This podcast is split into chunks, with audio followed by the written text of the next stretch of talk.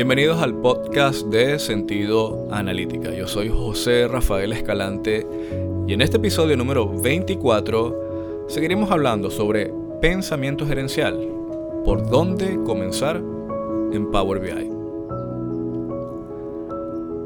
Y como es de costumbre, los invito a visitar la página web de sentidoanalítica.com. Allí, en la sección del blog, podrán encontrar artículos de interés relacionados a la creación de modelos analíticos y recuerda suscribirte. Así recibes todos los domingos el nuevo contenido.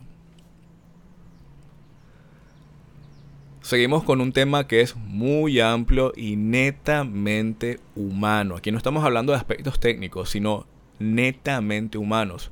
Una línea de pensamiento gerencial y la relación con las herramientas de analítica de datos. En este episodio siendo el número 24, pero ya es el tercero de esta línea de pensamiento gerencial, les quiero comentar un poco sobre qué ocurre en la mente de quienes dirigen al momento de comenzar con Power BI. Es decir, somos profesionales que de repente estamos en posiciones de dirección y nos dicen, oye, hay esto, es lo nuevo, es lo que está en boga, es lo que se está aplicando a nivel empresarial o organizacional queremos hacerlo. ¿Por dónde comienzo? Eso es una gran interrogante. Así que voy a tratar de sintetizar lo más que pueda cuáles son los aspectos más importantes para uno comenzar en este universo, en este planeta, universo o sí, eh, cosmos de la analítica de datos basados en, en este caso, Power BI. Así que todo comienza con quienes dirigen. Es importantísimo eso. Nada de esto comienza bajo los roles de los analistas. Los analistas están en posiciones operacionales. Independientemente de que usted sea un analista junior o senior, usted se encuentra en un área en la cual las decisiones que impactan sobre toda la organización no le competen, no es su responsabilidad. Así que cuando uno quiere cambiar algo tan jerárquico, algo tan impactante en el día a día del proceso mental, en esa heurística de toma de decisiones, usted tiene que saber que es a quienes dirigen, quienes establecen la dirección de la empresa, son los que tienen que comprender por dónde comenzar.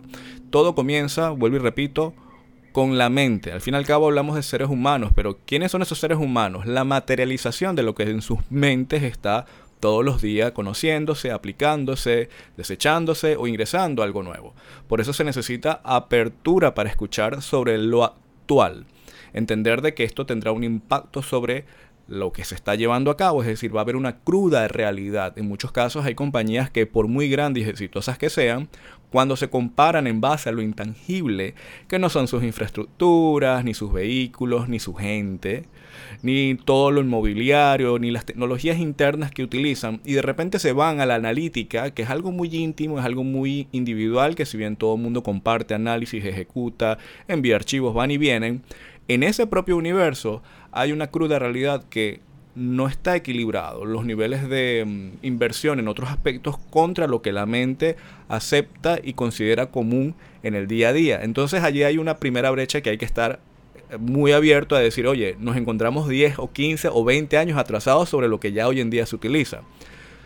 De la misma forma, ¿cuáles son las consecuencias de, en las operaciones diarias? El tiempo y la productividad si uno comienza a investigar, a indagar, lo que implica ya trabajar con modelos analíticos, transmitir información a gran escala, poder combinarlo con lo mejor que ofrecen las hojas de cálculo, tener una sola versión de la verdad o múltiples versiones ya sintetizadas, ya eh, certificadas y bien gobernadas. ¿Cuál es el impacto diario en tiempo? ¿Cuánto dinero hay allí? ¿Qué implica eso en la vida de los seres humanos que constantemente están requiriendo de análisis, de información, de calidad de información para seguir adelante? Luego viene algo que quizás ya cuando una persona identifica, es decir, quien dirige, hay alguien que uno tiene que contar, una o un grupo de personas, dependiendo de la configuración o del, o del tamaño de la compañía, va a ser uno o un grupo. Patrocinio, sponsorship, autoridad para generar cambios. Necesitas personas en posiciones de dirección y de responsabilidad para ejecutar los cambios. Por muy buenas intenciones que usted tenga, por muy buen vamos a decirlo así, por muy bien identificado que usted haya tenido de que esto es la solución que requiere el lugar de trabajo, sin un sponsorship adecuado, sin un patrocinio, sin tener a personas que crean en esto, con autoridad para ejecutar cambios, si usted no tiene esto, absténgase de irse por la línea recta. Váyase por el camino de la rebeldía y demuéstrelo. ¿A qué nos referimos con esto? Justamente hablábamos el pasado día sábado en el podcast con Carlos Barbosa y Federico Pastor. Hay una parte, si quieren busquen en el canal de YouTube, está tagueado, está en, la, en las sesiones, en los tiempos ¿no? del, del episodio número 8 sobre lo que es la política y la rebeldía. Es necesario en muchas ocasiones la rebeldía para superar todo esto y decir, epa, aquí tienes. Esto es lo que se está haciendo ahorita, esto es algo que no cumple en el buen sentido de la palabra con todo lo que uno esperaría a nivel empresarial, pero este es el resultado. Si ese es su caso, demuéstrelo y tenga suficiente track, es decir, suficiente mm, eh, sustento para decir, este tipo de análisis no lo estamos logrando con lo que actualmente nosotros eh, manipulamos o conocemos. Luego viene otra parte en la cual ya uno comienza a tener ese, ese sponsorship, ese patrocinio y se asignan recursos. Recuerda de que ya ya se, se, ha abierto la mente, ya la, ya la mente está escuchando, ya la mente está comparando, ya está viendo algo tangible y se necesitan recursos al fin y al cabo. Requieres de personas, de tiempo y de dinero.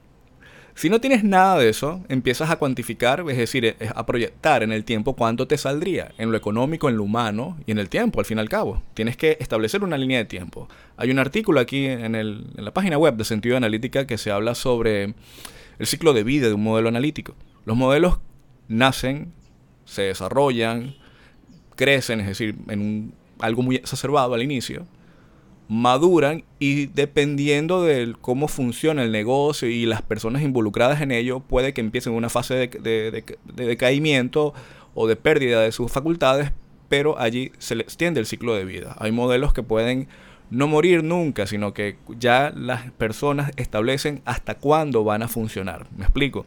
Eso es por cambio de tecnologías, por nuevos elementos, por algo muy dramático. Pero para darles un ejemplo, yo he administrado y administro modelos que ya tienen más de 3, de 5 años de vida útil y se establece que como mínimo tendrán una década. Así que esto es algo que va a requerir de tiempo. Los recursos es importante establecerlos de inicio porque si bien no está totalmente preciso, usted tiene que cuantificar cuánto va a invertir. Vuelvo y repito, en personas, en tiempo y en dinero. Luego viene cuál es el principal objetivo, porque uno hace todo esto por algo. Al inicio es difícil cuantificarlo, cuáles son los objetivos, pero como regla general podría decirse, es que uno busca la automatización. Se sabe que esto ya es algo repetitivo, se repite se repite y se repite, pero el impacto que tiene la automatización, la complejidad de cálculos que hoy en día muchas unidades de negocio, departamentos o compañías no tienen, y la veracidad a gran escala que ofrecen los motores de este calibre, cuando uno lo obtiene, uno dice, oye, esto se paga por sí solo, pero por eso tiene que ser lo suficientemente potente para seguir adelante. Esto implica adoptar un nuevo paradigma. También en la página recientemente, la, la semana pasada, hubo un artículo que se publicó que se llama El punto de inflexión en la inteligencia empresarial. Habla sobre un, libro, ¿no? una parte de un libro que habla sobre el tema y ahí lo comparo. Les, recomiendo que lo lean porque ese punto de inflexión es, identificar a dónde nos encontramos. La mayoría de las compañías están muy detrás del punto de inflexión, apenas están en la curva de, de conocer qué es lo que ocurre y ya cuando tú superas ese punto de inflexión es que se adopta este nuevo paradigma. Sin embargo, la variable más importante ya para ir cerrando este episodio es el tiempo. Si bien usted tiene em, los recursos, por ejemplo, tiene las personas, el tiempo es necesario. Uno no cambia la cultura analítica de un mes a otro o de un trimestre a otro. Si usted se mete con la gente de comercialización, de inventarios, de operaciones, de gastos, de tesorería, de cuentas por cobrar, de cuentas por pagar, de recursos humanos, de auditoría, de procesos, es decir, no todas las departamentos, unidades de negocios van a adoptar el cambio. Esto va a tomar tiempo. Esto es una pelea contra la mente porque en muchas ocasiones las personas van a verse afectadas porque su dinámica, su relación con los datos va a cambiar. Para ir cerrando también, les recuerdo de que cuando no se tienen estos conocimientos in-house dentro de la compañía, por lo general uno busca en un externo que se dedique a ello. Para eso estamos personas como yo que nos dedicamos a la consultoría para que la compañía o los grupos de seres humanos no se lleven esos golpes contra la pared se enfoquen en lo más crítico y sean eficientes. De manera de que todas esas dudas, todas esas preguntas, todos esos cuellos de botella, al menos tú los barras de inicio y comiences. La consultoría tiene una gran ventaja, pero también una muy buena desventaja, dependiendo de la palabra, la semántica cambia de dependiendo de cómo uno lo interprete. Y es que si usted busca consultoría externa y en la consultoría no se enfoca en cambiar la cultura, sino se enfoca en la entrega de resultados y de mm, resultados técnicos, usted tiene que estar muy claro de entonces qué es lo que está pagando y cuál es la cuota de responsabilidad de parte y parte. Porque si nos enfocamos en que la consecución de estos resultados o de ir adelante o identificar a dónde estamos o si lo que estamos pagando nos está dando lo correcto, tiene que identificar si es usted quiere cambiar la cultura analítica o usted quiere simplemente un programa y que si lo utilizan o no ya eso no es problema de la consultora. ¿Me explico? Porque de esa forma empiezan ciertas brechas que no son muy evidentes al inicio, pero ya cuando pasa el tiempo y usted sigue pagando y usted sigue pagando y la cultura no cambia, algo pasa. Entonces la consultoría, usted debe de definir qué clase de consultoría quiere. Usted quiere una consultoría que se enfoque tanto en lo técnico como en lo humano, que es lo más importante en esto, porque lo técnico se supera, el dinero lo paga todo, y si usted quiere el mejor talento lo consigue en Internet, no hay límites actuales, pero lo humano no. Lo humano requiere de un enfoque más holístico, más 360, requiere de jerarquía, requiere de posicionamiento, requiere de patrocinio sponsorship y requiere de tiempo. Vuelvo y repito, el factor más importante en todo esto viene siendo el tiempo. Con esto finalizamos el episodio número 24 aquí en Sentido Analítica Podcast. ¿Por dónde comenzar en Power BI? Yo soy José Rafael Escalante. Nos vemos en la próxima.